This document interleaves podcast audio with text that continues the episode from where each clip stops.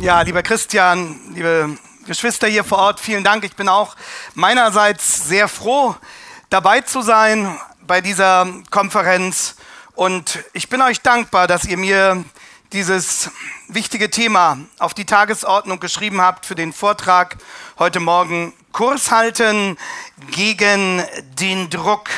Und ich möchte beginnen mit dem ersten Satz des Textes, der uns durch diese Stunde begleiten wird aus dem zweiten Korintherbrief des Apostel Paulus, die Verse Kapitel 4, die Verse 1 bis 6, wo Paulus beginnt mit diesem Ausruf, darum werden wir nicht müde oder auch darum lassen wir uns nicht entmutigen. Während die Konferenz heute auf die Ziellinie geht, merkt ihr ja alle, dass die nächsten Aufgaben wieder näher an uns heranrücken. Bald schon werdet ihr den Schutzraum, werden wir alle den Schutzraum dieser Konferenz wieder verlassen und stehen dann wieder in dem Wind, der uns entgegenstürmt. Und dann gilt es, was als Thema über dieser Bibelarbeit steht, Kurs halten. Kurs halten gegen den Druck. Darum lassen wir uns nicht entmutigen, weil wir diesen Dienst haben, gemäß der Barmherzigkeit, die wir empfangen haben, sondern wir lehnen die schändlichen Heimlichkeiten ab. Wir gehen nicht mit Hinterlist um und fälschen auch nicht das Wort Gottes, sondern indem wir die Wahrheit offenbar machen, empfehlen wir uns jedem menschlichen Gewissen vor dem Angesicht Gottes. Man spürt förmlich den Druck in diesen Versen. Die offenen und versteckten Vorwürfe, mit denen der Apostel gerade auch aus Korinth und auch von anderen Orten her immer wieder bombardiert wurde. Und die unausgesprochene Frage, ob die Korinther sich eindeutig hinter ihn stellen und Farbe bekennen werden. Mit unserer Verkündigung, sagt Paulus, fordern wir jedes Gewissen vor Gott heraus. Das heißt, wir appellieren an jeden Hörer, sich in seinem Gewissen vor Gott zu prüfen, wie er zu dieser Wahrheit steht. Und damit machen wir uns nicht immer beliebt, das wusste Paulus. Er sagt aber ganz deutlich, wir haben nichts zu verbergen. Wir taktieren auch nicht, wir legen unsere Karten offen auf den Tisch des Hauses. Man spürt förmlich die Spannung in diesen Versen. Kurs halten, gegen den Druck. Was Druck bedeutet, liebe Geschwister, das haben auch die beiden Autoren erfahren, deren Buch vorzustellen, mich die Veranstalter gebeten haben im Zusammenhang mit diesem Vortrag. Nathan Busenitz, ein Mitarbeiter von John MacArthur und James Coates, der bekannte Pastor aus Kanada mit diesem Buch, das das EBTC dann dankenswerterweise in deutscher Sprache herausgebracht hat, Gott oder Staat. Und der Untertitel erklärt, wie dieser Konflikt aufbrach, der zu dem Oder führte. Normalerweise sagen wir ja Gott und Staat, das Verhältnis ist biblisch zu bestimmen. Wie kommt es jetzt in Verantwortung vor Gott zu diesem Oder? Dass Gemeinden sich plötzlich entscheiden müssen, ob sie in einer bestimmten Situation ihrem Staat gehorchen wollen oder Gott. Der Untertitel lautet in der Wahrheit feststehen, wenn unsere Loyalität zu Christus vom Staat herausgefordert wird. Von einem Staat, der plötzlich eine rote Linie überschritt, die wir in der westlichen Welt bis dahin für verlässlich gehalten hatten. Eine rote Linie, von der wir gedacht hatten, sie würde von allen Beteiligten, zumindest von denen, die Verantwortung für unseren Staat tragen, akzeptiert. Eine rote Linie, von der wir überzeugt waren, sie werde von unseren Gerichten bedingungslos geschützt, allen voran dem Bundesverfassungsgericht. Aber plötzlich galt das nicht mehr. Und dann brach jene Krise aus, die mit dem Begriff Corona verbunden ist und von der wir mit jedem weiteren Monat, der verstrich, umso deutlicher erkennen mussten, dass die eigentliche Krise für das Ganze der Gesellschaft unabhängig von den tragischen Notfällen, die es im Einzelnen immer gab. Aber dass die eigentliche Krise für das Ganze der Gesellschaft eben nicht im medizinischen Bereich liegt, was die Sterblichkeitsquote betrifft, was die Auslastung der Krankenhäuser angeht und all diese harten Punkte. Nein, dass wir plötzlich, und das war die Krise, mit einer gesellschaftlichen Dynamik konfrontiert waren, die fundamentale Freiheitsrechte für verhandelbar hielt und liebe Brüder, immer noch hält. Und zu diesen fundamentalen Rechten gehört auch die Freiheit der Kirchen, der Gemeinde Jesu Christi, sich jederzeit zu versammeln und über Inhalt und Gestaltung ihrer Versammlungen allein zu bestimmen, nach Maßgabe des Wortes unseres Herrn Jesus Christus, ohne staatliche Einmischung und ohne staatliche Verbote. Und dafür steht bei uns in Deutschland Artikel 4 des Grundgesetzes. Dass wir als Gemeinden darauf bestehen müssen, liebe Geschwister, das liegt nicht an unserer Sturheit oder an unserer Verbissenheit, sondern es liegt an jenen grundlegenden biblischen Wahrheiten, die John MacArthur im Vorwort zu diesem sehr nötigen Buch noch einmal auf den Punkt gebracht hat, wenn er dort schreibt auf Seite 1, drei grundlegende biblische Wahrheiten müssen betont werden. Erstens, die christliche Gemeinde ist unentbehrlich. Zweitens, die Gemeinde muss sich regelmäßig und an einem physischen Ort als Körperschaft versammeln.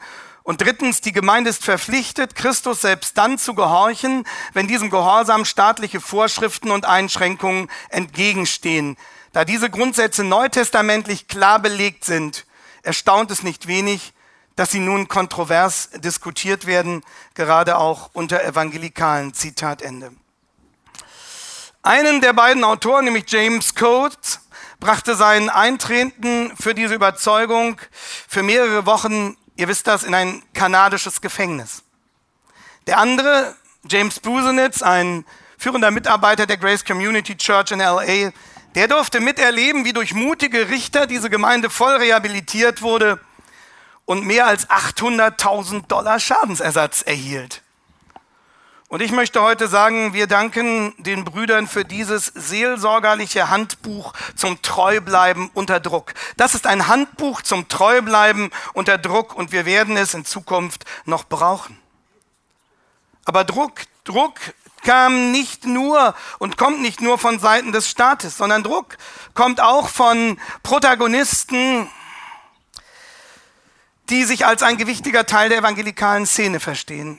In Deutschland etwa erklärt ein Gemeindegründungsexperte, sobald die deutsche Übersetzung dieses Buches, also euer kostbares Buch hier erschienen war, dieses Buch sei nicht unbedingt nötig gewesen und man spiele damit ungewollt radikalen Kräften in die Hände. In den USA kamen schon im Sommer 2020, kurz nachdem die Grace Community Church sich theologisch positioniert hatte, die ersten massiven Kritiker, ihr wisst das aus dem Umfeld von Mark Dever und seiner Organisation Nine Marks. Das ist also der andere Druck. Der Druck von Seiten offizieller Evangelikaler, der in letzter Zeit immer häufiger mit einem Begriff arbeitet, den ich eben schon zitierte, mit der Warnung vor Radikalisierung.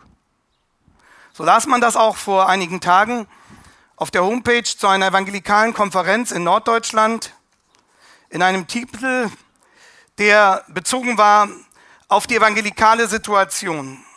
Und da hieß es wörtlich, ja, wir leben in Zeiten zunehmender Radikalisierung und Polarisierung. Auch dort in diesem Artikel wird inhaltlich nicht definiert, was man für radikal hält. Aber die Begrifflichkeit, wenn sie so verwendet wird, ist, ob gewollt oder ungewollt, ich denke eher ungewollt, ein Signal jedenfalls an den Staat. Seht her, wir distanzieren uns von anderen Evangelikalen, mit denen ihr uns auf keinen Fall gleichsetzen dürft. Wir sind die Guten, wir sind tolerant. Aber es gibt durchaus Radikale, die sich wie wir nennen. Aber bitte Staat, verwechsel sie nicht mit uns. Um die kannst du dich kümmern, aber nicht um uns. Liebe Brüder, ich möchte euch dringend ermutigen, wenn euch solche Vorhaltungen und Behauptungen begegnen, dann fordert euer Gegenüber freundlich dazu auf, er möge präzise benennen, welche Inhalte er für radikal hält. Welche theologischen Positionen er mit radikal meint. Und lasst diesen Vorwurf, sei er gegen euch oder gegen andere gerichtet, nicht einfach stehen. Ein weiterer Vorwurf aus evangelikalen Kreisen gegen uns, die wir denselben Kurs wie MacArthur und Kurz vertreten haben, war immer wieder dieser. Ihr untergrabt die Einheit der Gemeinde Jesu Christi. Gegenfrage? Liebe Geschwister, was ist denn die Grundlage für Einheit nach dem Wort Gottes? Die Grundlage für Einheit ist Wahrheit in Liebe.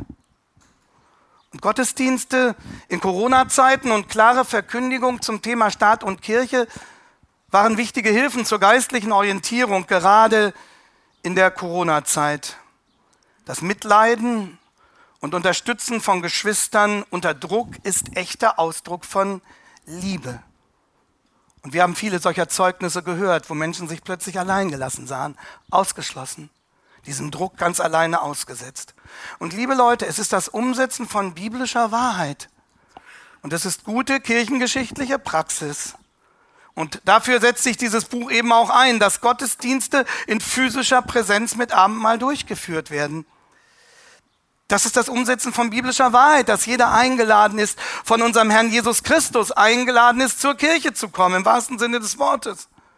Und eingelassen zu werden, ohne zuerst etwas nachweisen zu müssen, was der Staat festlegt. Und es ist uns biblisch geboten, zur Ehre unseres Herrn gemeinsam zu singen. Und deswegen dürfen wir zurückfragen, wer verletzt die Einheit der Gemeinde Jesu Christi? Diejenigen, die festgehalten haben an den biblischen Grundwahrheiten und der biblischen Gemeindepraxis? Oder verletzen nicht vielmehr diejenigen die Einheit der Gemeinde Jesu, die ihre eigenen Geschwister direkt oder indirekt als radikal markieren? Nur weil diese Geschwister biblische Grundwahrheiten verteidigen und klar die Trennung der Zuständigkeit von Staat und Kirche benennen. Lass es mich noch einmal auf den Punkt bringen. Beschädigten John MacArthur und James Coates die Einheit des Leibes Christi oder eher diejenigen, die sie attackierten? Ich denke, die Antwort liegt ganz klar auf der Hand. Und deshalb noch einmal, liebe Brüder, sind wir umso dankbarer für das Zeugnis dieser Brüder und für ihr Buch. Es geht hier, schaut mal, es geht um das Wesen von Gemeinde.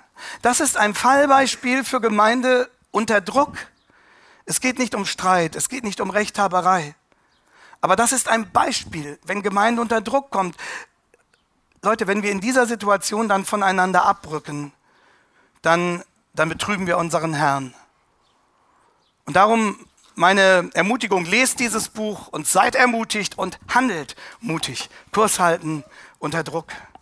Unter Druck vom Staat, unter Druck von Kirchenvertretern, die im Namen des Glaubens sprechen. Beides hat Paulus erlebt und äh, von letztem spricht er ja hier auch in Vers 2, wo diese Vorwürfe, die gegen ihn erhoben werden, nochmal benannt werden, die schändlichen Heimlichkeiten, Hinterlist, Verfälschung des Wortes Gottes, ungeistliche Methoden unterstellen sie ihm. Und Paulus sagt, nein, so ist es nicht, Leute. Schändliche Heimlichkeiten gibt es nicht. Wir spielen mit offenen Karten. Wir verheimlichen nichts. Wir verheimlichen weder unsere Vergangenheit, die war sowieso bekannt, wir führen kein Doppelleben, ihr wisst, was für ein Verfolger der Gemeinde ich war, und wir haben auch keine Hidden Agenda. Wir wollen nicht durch die Hintertür irgendwelche Einflüsse gewinnen. Und wir gehen auch nicht mit Arglist um, wie er hier schreibt, das heißt mit Täuschung. Wir versuchen nicht mit Tricks die Leute für unsere Botschaft zu gewinnen. Wir sind nicht pragmatisch und sagen, der Zweck heiligt die Mittel.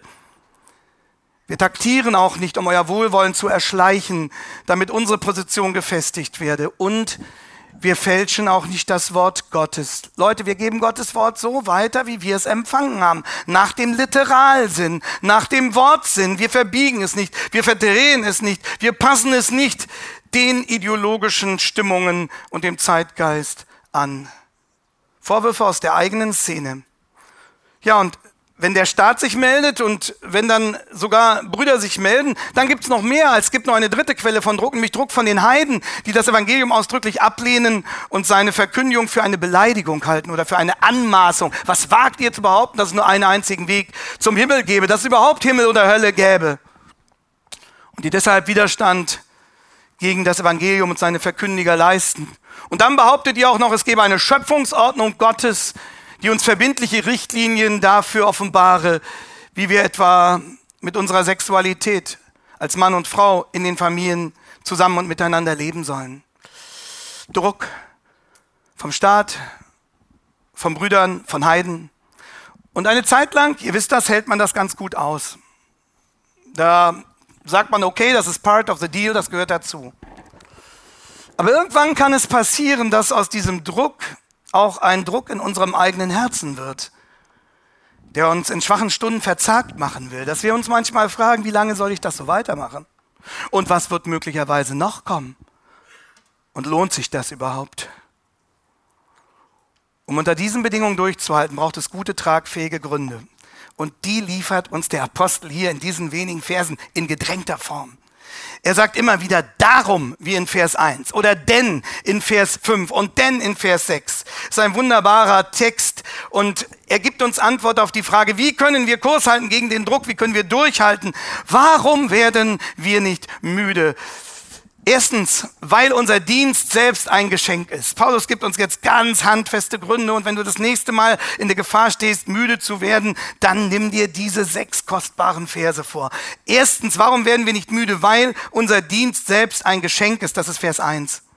Wir lassen uns nicht entmutigen, weil wir Dienst diesen Dienst haben, gemäß der Barmherzigkeit, die wir empfangen haben. Liebe Leute, dass wir diesen Dienst bekommen haben, dass wir Prediger, dass wir Boten des Herrn sein dürfen, dass wir Zeugen für die biblische Wahrheit sind, das ist nichts weniger als selbstverständlich, sondern wir verdanken das einzig und allein Gottes Barmherzigkeit. Gott hätte uns nicht dazu berufen müssen, liebe Geschwister. Gott hätte für diese Arbeit auch andere Leute gefunden. Dann hätten vielleicht andere hier gesessen. Aber er hat uns sein Erbarmen geschenkt. Wir haben es empfangen. Und ich frage dich, kennst du diese Dankbarkeit? Kennst du dieses Staunen darüber, dass der allmächtige Gott dich in seinem Dienst haben will? Paulus war das immer sehr stark bewusst. Eben gerade weil ihm seine eigene Unwürdigkeit immer so deutlich vor Augen stand.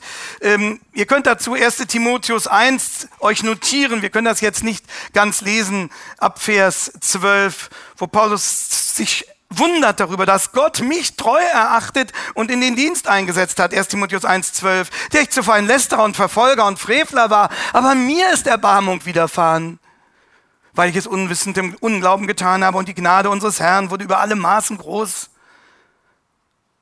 samt dem Glauben und der Liebe, die in Christus Jesus ist. Man hört aus jeder Zeile dieses Staunen heraus, gemäß der Barmherzigkeit berufen. Es ist reine Gnade. Reine Gnade, liebe Brüder, dass wir diesen Dienst überhaupt tun dürfen. Und Paulus sagt, weil wir das wissen, darum tun wir ihn umso lieber, auch wenn wir manchmal auf dem Zahnfleisch gehen und nur noch auf den Knien durch unseren Dienst krauchen und rutschen. Und genau diese, diese Haltung findet ihr etwa bei John Newton wieder, dem Dichter von Amazing Grace, geistlichen Vater von William Wilberforce.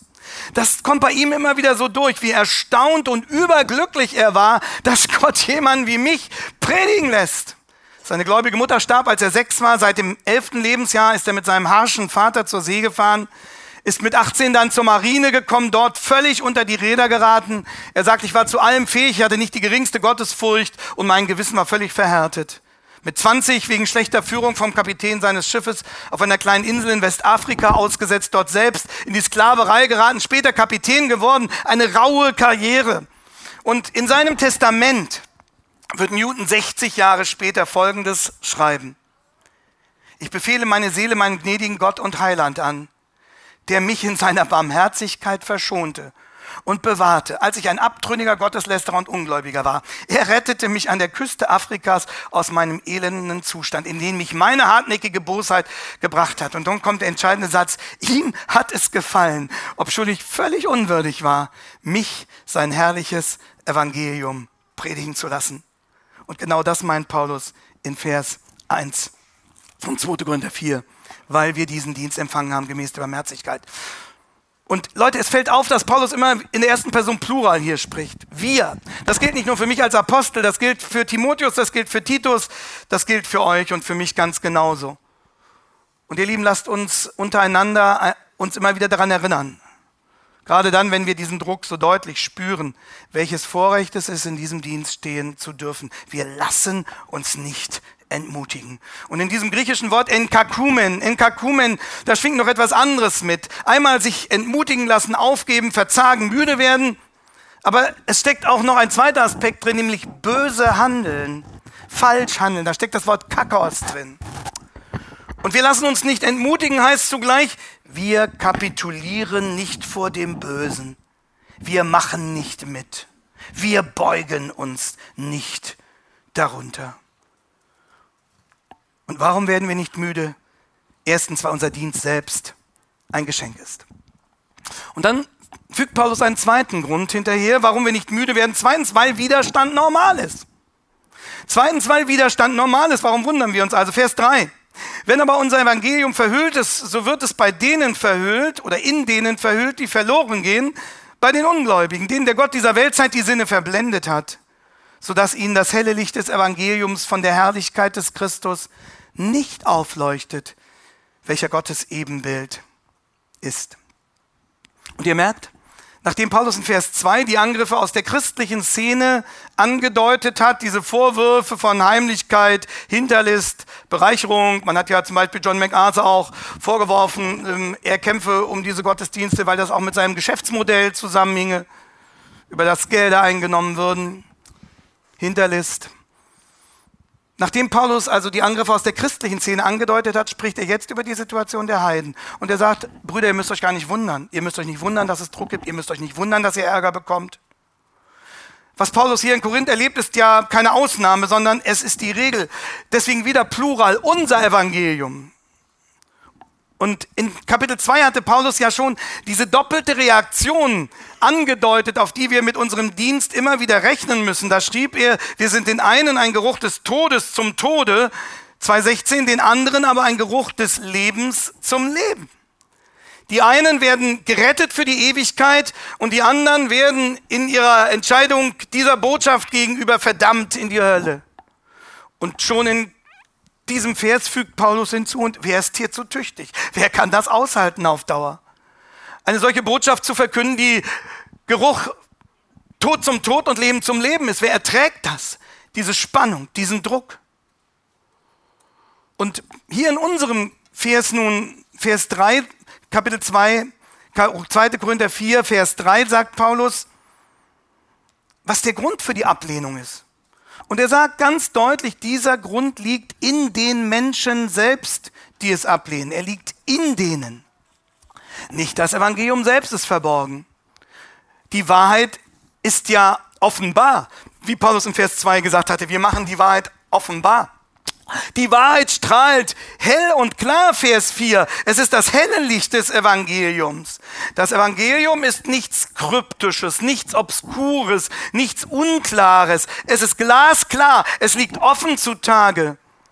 Aber es ist in denen verhüllt, die verloren gehen. Und nun klärt Paulus, wie es zu dieser inneren Blockade, zu diesem Widerstand, zu dieser Blindheit kommt. Vers 4. Bei den Ungläubigen, denen der Gott dieser Weltzeit die Sinne verblendet hat. Dahinter steckt also eine personale Macht, dass es in dem Einzelnen zugedeckt, verhüllt ist. Und diese personale Macht ist der Gott dieser Welt, der Teufel. Paulus nennt nur hier den Teufel mit diesem Titel. Gott dieser Welt. Nicht, weil er dem Teufel göttliche Macht zuschreiben würde, niemals. Warum sagt er das? Gott dieser Welt. Er sagt es, weil viele Menschen unbewusst dem Teufel dienen, als wäre er Gott. Weil der Teufel die Menschen lenken will mit dem Anspruch, als wäre er Gott. Weil der Teufel die Ideologien inspiriert, die Glaubenssysteme, die sich gegen den Gott der Bibel wenden und ihn vom Thron stürzen wollen, sei es der Kommunismus, sei es der Humanismus, sei es der Agnostizismus, seien es die verschiedensten Religionssysteme, die alle sagen, nein, es kann nicht sein, dass der Gott der Bibel der ist, vor dem jeder Mensch einmal letzte Verantwortung ablegen muss. Dass Jesus Christus gar der einzige Retter sei. Ein Mann, der über diese Welt gegangen ist. Unmöglich. Und der Gott dieser Welt, der Teufel, sät Hoffnungen und Ziele, die das menschliche Herz von Gott weglenken.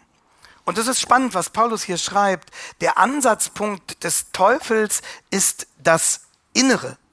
Paulus sagt in Vers 4, der Gott dieser Weltzeit hat den Menschen die Sinne verdunkelt. Damit ist das Denken gemeint. Hier steht eine Pluralform, die Gedankengänge, wenn man so will. Das Denken in Aktion, das ist hier beschrieben, die Sinne im Plural. Der Teufel beeinflusst die Denkwege, die Pläne, die Konzepte, die praktische Urteilsbildung, also wie die Menschen zu ihren Meinungen und zu ihren Überzeugungen kommen, über die Weltlage, aber auch über das Evangelium. Und dazu passt, was der Neurophysiologe John Eccles und der Philosoph Karl Popper schon 1977 geschrieben haben in ihrem berühmten Buch über das Ich und sein Gehirn. Das Ich und sein Gehirn, da, da schreiben sie, man kann unser Gehirn mit einem Klavier vergleichen. Das Klavier für sich genommen, könnt ihr bestätigen, tut niemandem etwas zu Leide, ja? Es erfreut auch niemanden, wenn es da einfach nur so steht. Es steht einfach nur da. Die entscheidende Frage ist, wer spielt auf diesem Klavier? Haben wir eben einen guten Eindruck davon bekommen? Wer bedient sich dieses Instruments? Und Popper hat begriffen, das Gehirn selbst ist nicht mehr als ein Klavier. Er hat gesagt, ich glaube, dass das Ich irgendwie auf dem Gehirn spielt, wie ein Pianist auf dem Klavier. Das Ich auf dem Gehirn, wie ein Pianist auf dem Klavier. Und ihr habt gehört, wie zurzeit massiv an vielen Stellen versucht wird, gerade diese Personendimension des Menschen auszulöschen, indem Philo Philo äh, Philosophen, aber auch Neuro, Neurospezialisten wie etwa Professor Wolf Singer sagen, der Mensch ist gar kein denkendes, entscheidendes Subjekt, er ist ein Bündel seiner Neuronen. Und dieser Wolf Singer war etwa von der damaligen CDU-Vorsitzenden, da war sie noch nicht Kanzlerin, 2004 eingeladen worden zum 50. Geburtstag, den von ihr gewünschten Festvortrag zu halten, zu sagen, wir sind nur Neuronen, es gibt keine Entscheidungsmöglichkeit, es gibt keine personale Verantwortung. Oder so wie es B.F. Skinner gesagt hat in seinem berühmten Buch Beyond Freedom and Dignity, wir müssen uns endlich von diesem Menschen im Menschen befreien. Die Bibel sagt, nein, der Mensch ist von Gott gewollt, er ist Person, er ist Gott Gottes Ebenbild. Er hat diese Imago Dei. Er darf entscheiden, er muss denken, er ist moralisch verantwortlich. Er ist nicht ein Büttel seiner Neuronen und er ist nicht ein Ergebnis seiner Gene, sondern er ist ein Geschöpf des heiligen Gottes, der ihn aber deswegen auch zur Verantwortung zieht.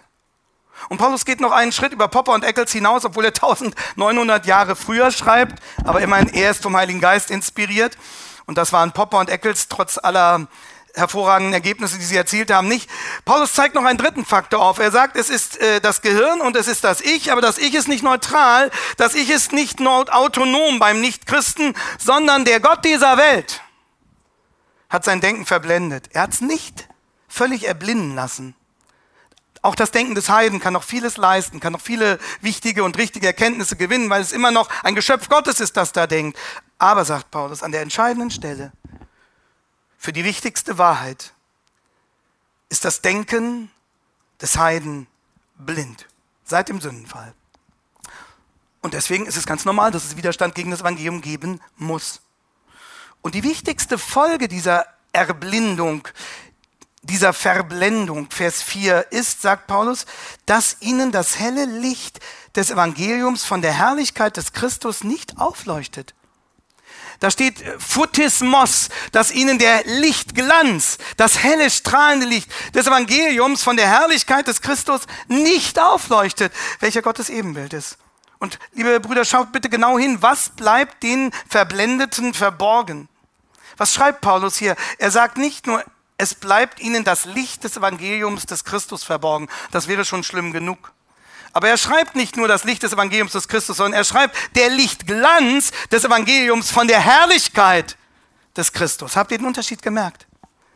Es ist so viel mehr, es ist so groß, dass es nicht nur Licht ist, sondern Lichtglanz. Und dass es nicht nur das Evangelium des Christus ist, sondern die Herrlichkeit des Evangeliums Christi. Und worin das Evangelium selbst besteht, das hatte ja Paulus im ersten Korintherbrief ausführlich beschrieben. Das Kreuz Christi, sein Sühnetod für uns. Die Tatsache, dass er die Strafe auf sich nahm, die wir nicht hätten tragen können und die uns in die Hölle geworfen hätte. Und seine machtvolle Auferstehung am dritten Tag, die das endgültige Siegel darauf war, er hat wirklich die Macht über den Tod und damit auch über die Sünde und über den Teufel. Und was der Teufel bewirkt durch seine Verblendung, und darum geht es Paulus hier in Vers 4, ist, dass diese Menschen, die sich dann dagegen wenden, die das ablehnen, die Herrlichkeit dieses Evangeliums nicht sehen. obwohl sie ihnen wie ein Lichtglanz erstrahlt. Versteht ihr, das ist das Drama. Das Drama ist nicht, dass wir ja so ein kompliziertes Evangelium haben und wie soll der Mensch des 21. Jahrhunderts das überhaupt noch verstehen? Es ist doch verständlich, dass die Menschen das nicht begreifen. Nein, sagt Paulus. Es ist der Lichtglanz der Herrlichkeit des Evangeliums. Leute, damit seid ihr unterwegs. Ihr seid mit der absoluten Premium-Botschaft der Weltgeschichte unterwegs. Aber es gibt diesen Verblindungsfaktor. Und das kann ganz unterschiedliche Varianten haben, diese Blindheit. Die einen bestreiten in ihrem Unglauben, dass die Kreuzigung stattgefunden hat. Die anderen akzeptieren, dass das die Kreuzigung stattgefunden hat, aber sie lehnen die Auferstehung ab. Und die Tatsache, dass Jesus Gottes Sohn ist. Und wieder andere bestreiten die Sühnewirkung des Kreuzes für unsere Schuld. Es muss da nicht um Zorn und Strafe gehen, sagen sie. So ist Gott nicht, so kann er nicht sein. Und dann kann es sogar passieren, dass jemand prinzipiell versteht, dass Jesus am Kreuz einen Sühnetod starb und dass es gute Argumente für die Auferstehung gibt und dass dagegen eigentlich nichts vorzubringen wäre. Und trotzdem treibt ihn dieses Wissen nicht in die Arme Jesu und zwingt ihn nicht auf die Knie, sondern der Mensch nimmt das kühl zur Kenntnis. Aber es berührt ihn nicht in seinem Herzen. Er fleht nicht Jesus als seinen Retter an, wie es Newton oder Paulus getan haben und hoffentlich du auch. Warum? Warum geschieht das nicht, sagt Paulus? Weil durch die Verblendungstaktik des Teufels die Herrlichkeit des Christus nicht erkannt wird. Weil nicht gesehen wird, wie wunderbar Jesus ist. Wie liebevoll alles ist, was er am Kreuz für uns schenkte. Wie mächtig er ist für uns. Wie sehr wir ihn brauchen. Oh, und wie froh wir darüber sein können, dass es ihn gibt und dass er das alles getan hat. Wie wir eben so schön gesungen haben, sein Kleid für meins. Unfassbar. Am Ende wisst ihr, es ist gleich, welche dieser Verblendungsstufen für den einen oder anderen Menschen zutrifft. Er wird den heiligen Gott so oder so verfehlen. Und das macht Paulus nochmal deutlich. Wer Christus verfehlt, verfehlt Gott. Das ist der letzte Satz von Vers 4. Welcher Gottes Ebenbild ist. Welcher Gottes Ebenbild ist. Jesus ist Gott und kein bisschen weniger. Und das ist jetzt wichtig. Nur in Jesus Christus, nur in seinem eigenen Sohn will dieser Gott sich noch finden lassen. Wer Jesus nicht findet, mag er das Alte Testament studieren, so intensiv wie er auch will und so viel er darin finden kann. Eigentlich kann er ja auch Christus darin finden. Aber wer Jesus nicht findet, dem bleibt das Evangelium verhüllt, der wird verloren gehen. Auf dem Gesicht des Mose liegt die Decke. Und deshalb kann man sogar im Alten Testament für sich allein genommen den heiligen Gott nicht als seinen Vater finden, weil er jetzt nur noch in Christus seinem Ebenbild gefunden werden will, im Angesicht Jesu Christi. Nachdem Gott vor Zeiten auf vielerlei Weise durch die Propheten gesprochen hat, sprach er zuletzt durch seinen Sohn. Und deshalb, das könnt ihr in Johannes 14 finden, brauchten die, die Jünger, und dann später seht ihr das auch bei den Emmaus-Jüngern, die Hilfe von Jesus, um dann Jesus in voller Kleid im Alten Testament zu finden. Also sagt Paulus, das ist die Ursache für den Widerstand des Evangeliums, dass der Teufel die Menschen blind macht für die Herrlichkeit des Herrn Jesus. Und jetzt kommen wir schnell zum dritten Grund. Es gibt einen dritten Grund, warum, warum wir nicht müde werden. Einen dritten Grund, warum du dem Druck widerstehen kannst. Erstens, weil unser Dienst selbst ein Geschenk ist. Zweitens, weil Widerstand normal ist. Und in Vers 5 folgt dann der dritte Grund, weil wir eine klare Strategie haben. Denn wir verkündigen nicht uns selbst, sondern Christus Jesus, dass er der Herr ist, und selbst aber als eure Knechte um Jesu willen. Das ist der dritte Grund, warum wir nicht müde werden, weil wir eine klare Strategie haben. Liebe Brüder, das heißt, wir wissen, was wir zu tun haben. Und wenn um uns herum die ganze Welt zusammenbricht, wir wissen, was wir zu tun haben. Nicht, weil wir so super schlau und mega konsequent sind, sondern weil Christus es uns ganz klar gesagt hat. Wir wissen, was wir zu tun haben. Wir verkündigen, sagt Paulus. Pass auf, der Umschlag von der Verblendung in Vers 4 zu der Erleuchtung in Vers 6 wird durch eine einzige Brücke, durch eine einzige Strategie erreicht. Durch Worte. Durch Worte. Denn wir verkündigen. Das haben dem Paulus in Korinth ja einige zum Vorwurf gemacht. Sie haben gesagt, was, nur durch Worte? Geht es nicht etwas spektakulärer? Etwas mehr Theaterdonner? Etwas mehr mystische Spiritualität? Paulus, du bist viel zu verkopft, du bist zu theoretisch, du bist zu wortlastig, du bist viel zu unemotional, dir fehlt die Bühnenshow. Und Paulus klopft gerade das als die einzige gegebene Strategie fest, die Gott uns aufgetragen hat. Wir verkündigen. Das ist der Weg. Das ist der einzige Weg, auf dem die Leute dazu kommen können, die Herrlichkeit Jesu zu sehen. Nicht dadurch, dass wir sie in irgendeine Versenkung hineinführen, nicht dadurch, dass wir ihnen bestimmte Erlebnisse erzählen und versuchen, sie auf eine Erfahrungsreise mitzunehmen, sondern wir verkündigen. Das muss nicht nur von der Kanzel geschehen, das kann im Gespräch passieren. Das wird passieren, wenn du ein gutes Buch mit dem Evangelium weitergibst. Wenn du in der U-Bahn bereit bist zum Gespräch und zu sagen, warum du überzeugt bist, dass Jesus der einzige Retter ist. Aber das muss mit Worten geschehen, mit geschriebenen, mit gesprochenen Worten. Wir, wir verkündigen. Und äh, Paulus macht dann deutlich, diese Verkündigung lebt nicht von ihrer Rhetorik sondern diese Verkündigung lebt allein von ihrem Inhalt. Deswegen fügt Paulus hier hinzu, also ihm ist da jeder Satz wichtig, das merkt ihr. Wir verkündigen nicht uns selbst. Da taucht nochmal dieser Vorwurf im Hintergrund auf, ja Paulus, hier, du hast deine eigenen Aktien, du betreibst deine eigene Agenda. Und sagt, nein, wir verkündigen nicht uns selbst, wir haben keine Aktien darin. Sondern es geht allein um Christus Jesus. Und nicht nur irgendwie, nicht nur irgendwie Hauptsache Jesus, und wer den Namen Jesu in den Mund nimmt, mit dem arbeiten wir zusammen. Da sind wir nicht so beckmesserisch, dass wir extra nochmal genau hinschauen. Nein, Paulus sagt, es geht um Christus, Jesus und dann mit einer klar definierten Botschaft, dass er der Herr ist. Es geht um Christus, Jesus, dass er der Herr ist. Und in dieser Formel fasst Paulus dann das gesamte Evangelium zusammen, ähnlich wie in Römer 10, Vers 9. Dass er der Herr ist, er muss das jetzt hier im Einzelnen nicht mehr entfalten, weil er das an anderer Stelle ausführlich getan hat und weil er das zum Beispiel am Ende von Kapitel 5 nochmal ausdrücklich erklären wird. Aber hier reicht diese Formel, mit der Paulus ganz klar macht, was gemeint ist. Herr, das heißt Gott. Und ihr wisst, Kyrios, was hier im Griechischen steht, Kyrios ist in der griechischen Übersetzung des Alten Testaments die Übersetzung für Yahweh. Wo im hebräischen Alten Testament Yahweh steht, übersetzt die griechische Bibel Kyrios. Herr ist Gott. Und deshalb sagt Paulus ja am Ende von Vers 4 auch so deutlich, welcher Gottes Ebenbild ist. Er, der souveräne Herr, er, der wahre Gott, Licht vom Licht. Er ist der gekreuzigte Retter. Und deshalb werden sich vor ihm beugen müssen alle Knie im Himmel, auf Erden und unter der Erde, Philippa 2. Und Paulus sagt, das ist das Entscheidende, was die Menschen von Jesus erfahren müssen, um seine Herrlichkeit sehen zu können, sein Kreuz und seine Auferstehung. Und dann fügt Paulus eben diese Erläuterung noch hinzu, wir verkündigen Christus als Herrn und uns, damit ihr wisst, wie wir uns verstehen, als Sklaven.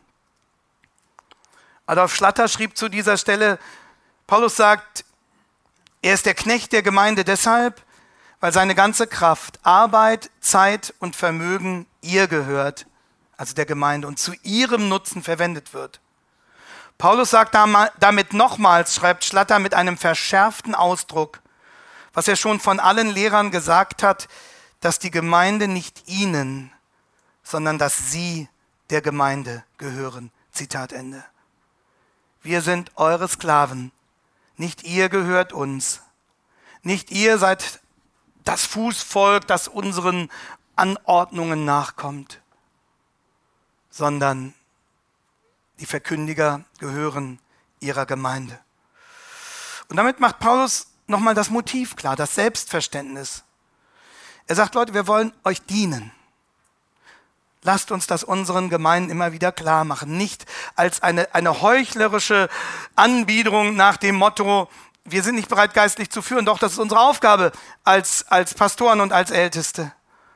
Aber, aber das, soll, das soll der tiefste Beweggrund unseres Herzens sein, dass wir Christus dienen und dass wir deshalb auch unseren lieben, lieben Gemeinden und ihren Geschwistern dienen wollen. Wir suchen, sagt Paulus, nicht uns. Wir haben keine eigenen Aktien, wir suchen keine Macht, keine Geltung. Wir geben alles, was wir haben. Liebe Gemeinde, wir geben alles, was wir haben. Alles, was irgendwie geht, um uns verfügbar zu machen für euch. Um Jesu willen. Weil er uns den Auftrag gegeben hat.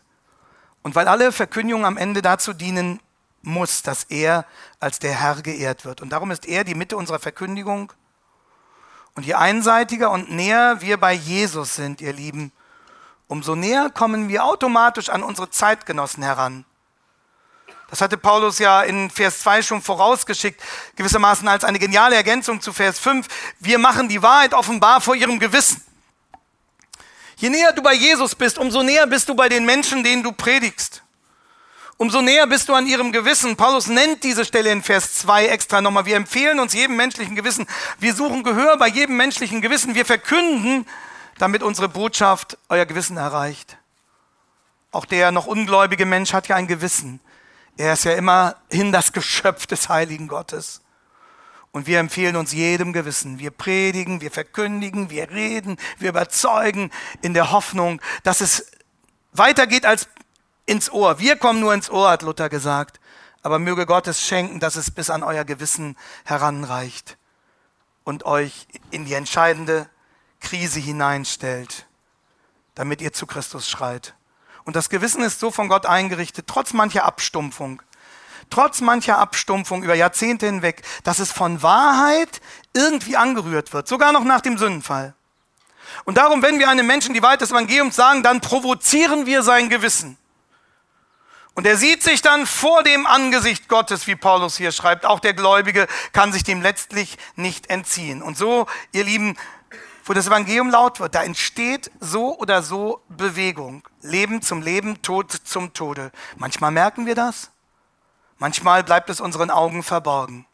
Aber es kann nicht sein, dass du das Evangelium predigst und dass in der unsichtbaren Welt nichts geschieht. Das kann nicht sein. Denn es ist wahr, was Paulus hier schreibt. Und deshalb werden wir nicht müde. Liebe Brüder, wir geben nicht auf. Wir kapitulieren auch nicht vor dem Bösen. Weil unser Dienst selbst ein Geschenk ist, das war das Erste. Weil Widerstand normal ist, das war das Zweite.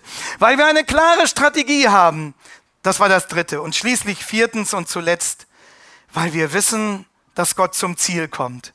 Das ist dieser herrliche Vers 6, mit dem dieser Abschnitt schließt weil wir wissen, dass Gott zum Ziel kommt. Darum werden wir nicht müde. Denn Gott, der dem Licht gebot, aus der Finsternis hervorzuleuchten, er hat es auch in unseren Herzen Licht werden lassen, damit wir erleuchtet werden mit der Erkenntnis der Herrlichkeit Gottes im Angesicht Jesu Christi.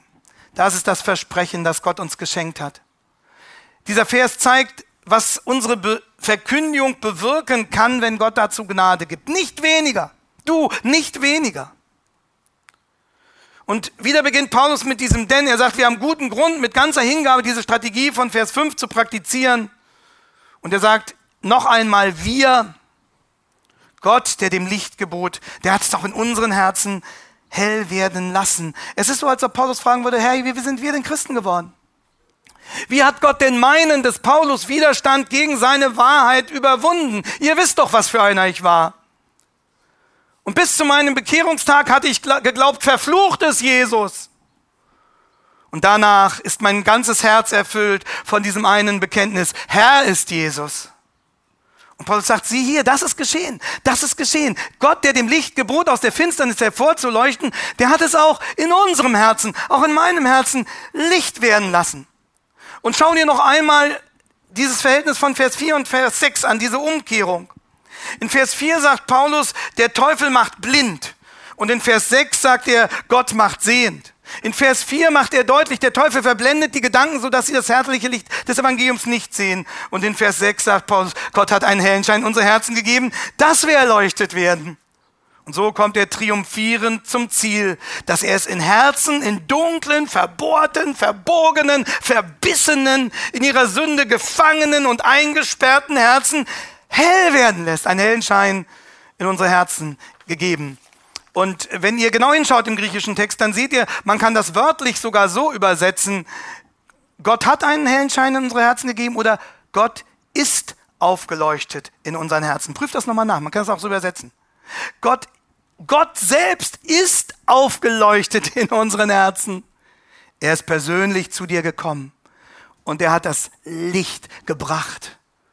Und jetzt darfst du in Jesus die Herrlichkeit dieses Gottes erkennen. Ihr Lieben, wenn einer also das Evangelium erfassen soll, dann braucht er erleuchtete Augen. Und nur Gott selbst kann ihm diese erleuchteten Augen schenken. Nur Gott selbst kann das Licht einschalten. Und bestimmt dachte Paulus hier an seine eigene Bekehrungsstunde vor Damaskus. Bete dafür. Bete dafür, dass Gott in deinen Hörern das Licht selber einschaltet. Und trefft euch gemeinsam, um dafür wirklich Gott anzuflehen. Und wenn das geschieht, sagt Paulus, dann ist das gleichbedeutend mit einem Schöpfungsakt. Hier ist das Zitat zu Genesis, von Genesis 1. Gott, der da ließ das Licht aus der Finsternis hervorleuchten. Es war sein Machtwort. Paulus sagt, Gott gebot es dem Licht. Gott wartete nicht voller Hoffnung, dass das Licht käme, sondern er sagte, Licht, jetzt scheinst du. Und so hat er es bei uns gemacht, als wir ihn finden durften. Er hat gesagt, Licht jetzt scheine in dieser Dunkelkammer des Herzens von Paulus. Und er hat es getan. Und so hat er die Finsternis eines sündigen Herzens erleuchtet zur Erkenntnis des Evangeliums. Und wir, sagt Paulus, haben diesen Dienst. Leute, wir dürfen unserem Herrn dabei demütig assistieren, denn wir verkündigen nicht uns selbst, sondern Christus, dass er der Herr ist. Und was Gott dann in seiner Gnade schenkt, und die Reformatoren haben immer diese schöne Formel gebaut, ubi et quando visum est Deo, wann es Gott gefällt. Darauf sind wir angewiesen. Was Gott dann in seiner Gnade schenkt, und das ist ganz wichtig, das ist nicht so eine, eine mühsame Überwindung eines Widerstandes, dass ein Mensch sagt, na ja, dann will ich mal schweren Herzens zugeben, dass Jesus wahrscheinlich oder möglicherweise doch der Herr ist.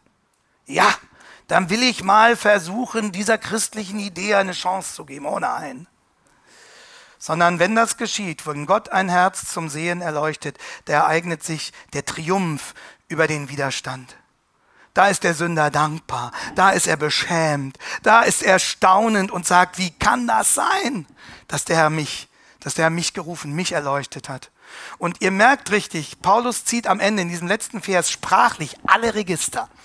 Er packt alles aus, was er in seinem Wortschatz drin hat, um diesen Triumph erstrahlen zu lassen. Er sagt es mich wörtlich so. Er sagt, Gott, der gesagt hat, aus der Finsternis soll Licht aufleuchten. Der ist aufgestrahlt in unserem Herzen zum Lichtglanz der Erkenntnis der Herrlichkeit Gottes.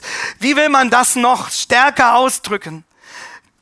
Licht soll aufleuchten, der ist aufgestrahlt in unserem Herzen zum Lichtland der Erkenntnis der Herrlichkeit Gottes. Luther übersetzt wunderbar, der hat einen hellen Schein in unsere Herzen gegeben. Und noch einmal verwendet Paulus hier zum Schluss diesen Glanzbegriff, die Doxa, die Herrlichkeit. Weißt du, es, es reicht nicht aus, dass du eine allgemeine Erkenntnis von Gott bekommst. Es reicht nicht aus, dass du irgendwann die Überzeugung gewinnst, dass er existiert. Es reicht auch nicht aus, nicht mal aus, dass du akzeptierst, dass das mit dem Zeugnis der Bibel übereinstimmt, was dieser Gott sei. Das ist eine, eine notwendige Voraussetzung. Aber, aber das reicht nicht aus, das würde ihm nicht gerecht sondern das Evangelium zielt darauf, dass du erleuchtet wirst mit der Erkenntnis der Herrlichkeit Gottes, dass du staunst, wie wunderbar er ist, wie liebevoll Gott der Vater und, und sein geliebter Sohn ist, den er uns geschickt hat, wie mächtig er ist für uns, wie vollkommen, wie majestätisch, dass du erkennst, wie sehr du ihn brauchst und wie froh und glücklich und dankbar du bist, dass er auch zu dir gekommen ist. John Newton sagt, ich kann mich nicht daran erinnern, dass ich jemals einem so dreisten Gotteslästerer begegnet bin, wie ich es bin. Und dass dieser Gott in seiner Liebe mich eigenhändig aus meinem Sumpf rausgezogen hat und dass ich jetzt sogar predigen darf. Was ist das anderes als Herrlichkeit? Brüder, der Teufel hat nichts gegen einen allgemeinen, unterkühlten Theismus den liebt er sogar, weil er damit den braven Bürger in Sicherheit wiegen kann. Ja, ja, der Herrgott wird es schon richten. Dagegen hat der Teufel nichts. Aber das will der Teufel um jeden Preis verhindern, dass du erleuchtet wirst und dass deine Hörer erleuchtet werden zur Erkenntnis der Herrlichkeit Gottes. Und deshalb, deshalb macht der Teufel alles, um, um deinen Blick und um unseren Blick von Jesus und seinem Kreuz wegzubringen. Denn, Vers 6, am Ende, die Erkenntnis der Herrlichkeit Gottes geschieht im Angesicht Jesu Christi. Deutlicher geht's nicht.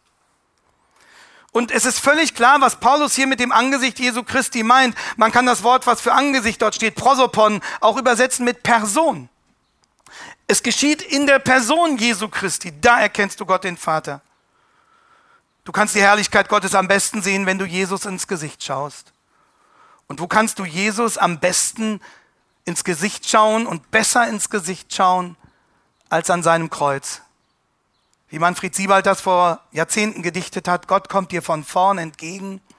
Er zeigt sein Gesicht. Auch wenn du im Dunkeln stehst, steht er vor dir im Licht. Als Jesus am Kreuz die Hände hob, ließ er uns sehen, nur offene Arme warten, wenn wir zu ihm gehen. Und das will Paulus hier sagen. Er sagt, du wirst die Herrlichkeit nur erkennen, wenn du Jesus ins Gesicht schaust. Und du kannst Jesus am klarsten erkennen in seinem Kreuz das unlösbar mit seiner Auferstehung verbunden ist. Übrigens hat der Herr Jesus das über sich selbst auch so gesagt, kurz vor seiner Verhaftung, als er seinen Jüngern die letzten Verstehenshilfen gab für die Wochen, die nun folgen würden. Da sagte der Herr in Johannes 13, Vers 31, nun, und damit meint er in diesem Kreuzesgeschehen, was jetzt passieren wird, nun ist der Menschensohn verherrlicht und Gott ist verherrlicht in ihm. In diesem ganzen Geschehen von Kreuz und Auferstehung siehst du die Herrlichkeit Gottes im Angesicht Jesu Christi. Predige ihn. Und als Paulus diese Worte seinen Korinthern schrieb, da lag das schon mehr als 20 Jahre zurück. Und trotzdem konnten die Korinther und trotzdem können auch wir Jesus ins Gesicht schauen. Und dafür hat er uns sein Wort gegeben. Ihr Lieben, darum werden wir nicht müde. Und darum halten wir durch Gottes Gnade Kurs gegen den Druck. Wir werden nicht müde, das Evangelium in diese Welt zu tragen, es zu flüstern, es zu schreien. Und wir werden auch nicht müde, diejenigen kostbaren Seelen, die der Herr durch sein Wort sammelt, wir werden nicht müde, diese kostbaren Seelen als treue Hirten zusammen zu hüten und uns mit ihnen zur Ehre des Herrn zu versammeln. Wir werden nicht müde,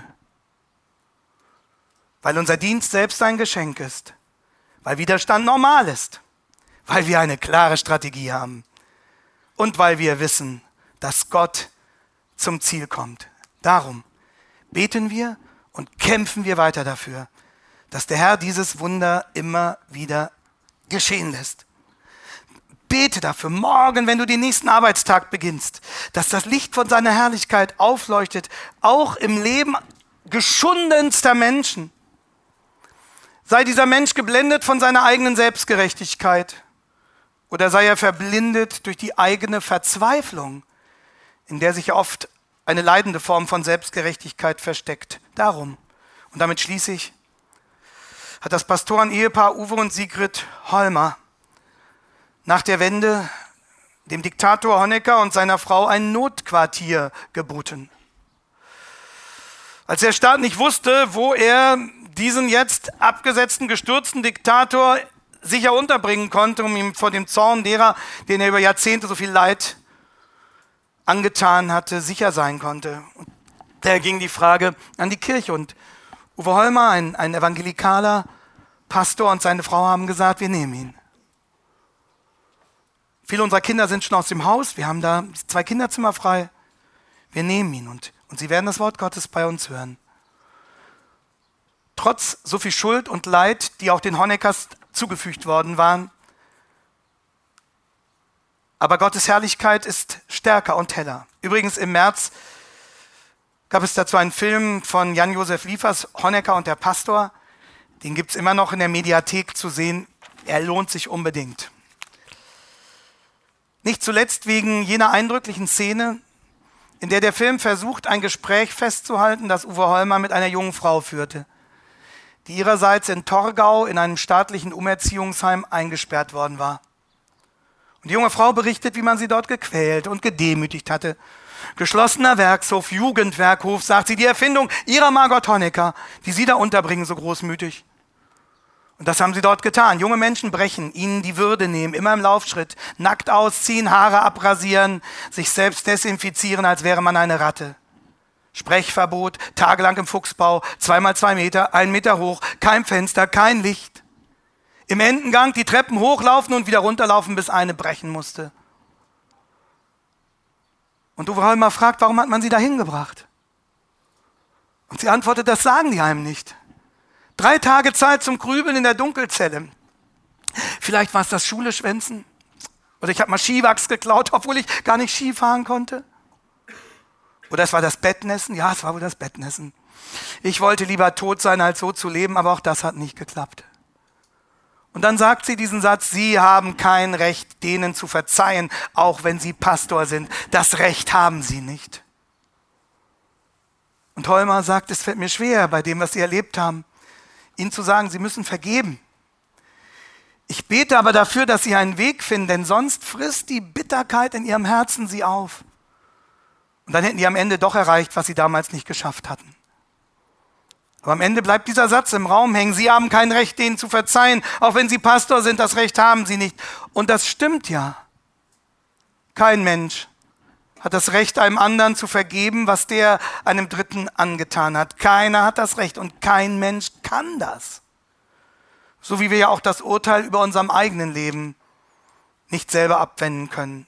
Weil keiner den Fluch wegnehmen kann, den Schuld verdient. Nur einer kann das weil seine strahlende Herrlichkeit die dunkelste Dunkelheit hell machen kann. Nur einer kann das, weil er den Fluch dadurch getilgt und entmachtet hat, dass er selber zum Fluch wurde für uns. Wie Paulus im Galaterbrief 3,13 schreibt, Christus hat uns losgekauft von dem Fluch des Gesetzes, indem er ein Fluch wurde, um unseretwillen. Denn es steht geschrieben, verflucht ist jeder, der am Holz hängt. Nur Jesus hat das Recht zu vergeben. Nur Jesus hat die Vollmacht, alle Bitterkeit, alle Bitterkeit zu heilen, die auch durch anderer Menschen Schuld in unserem Herzen lauert.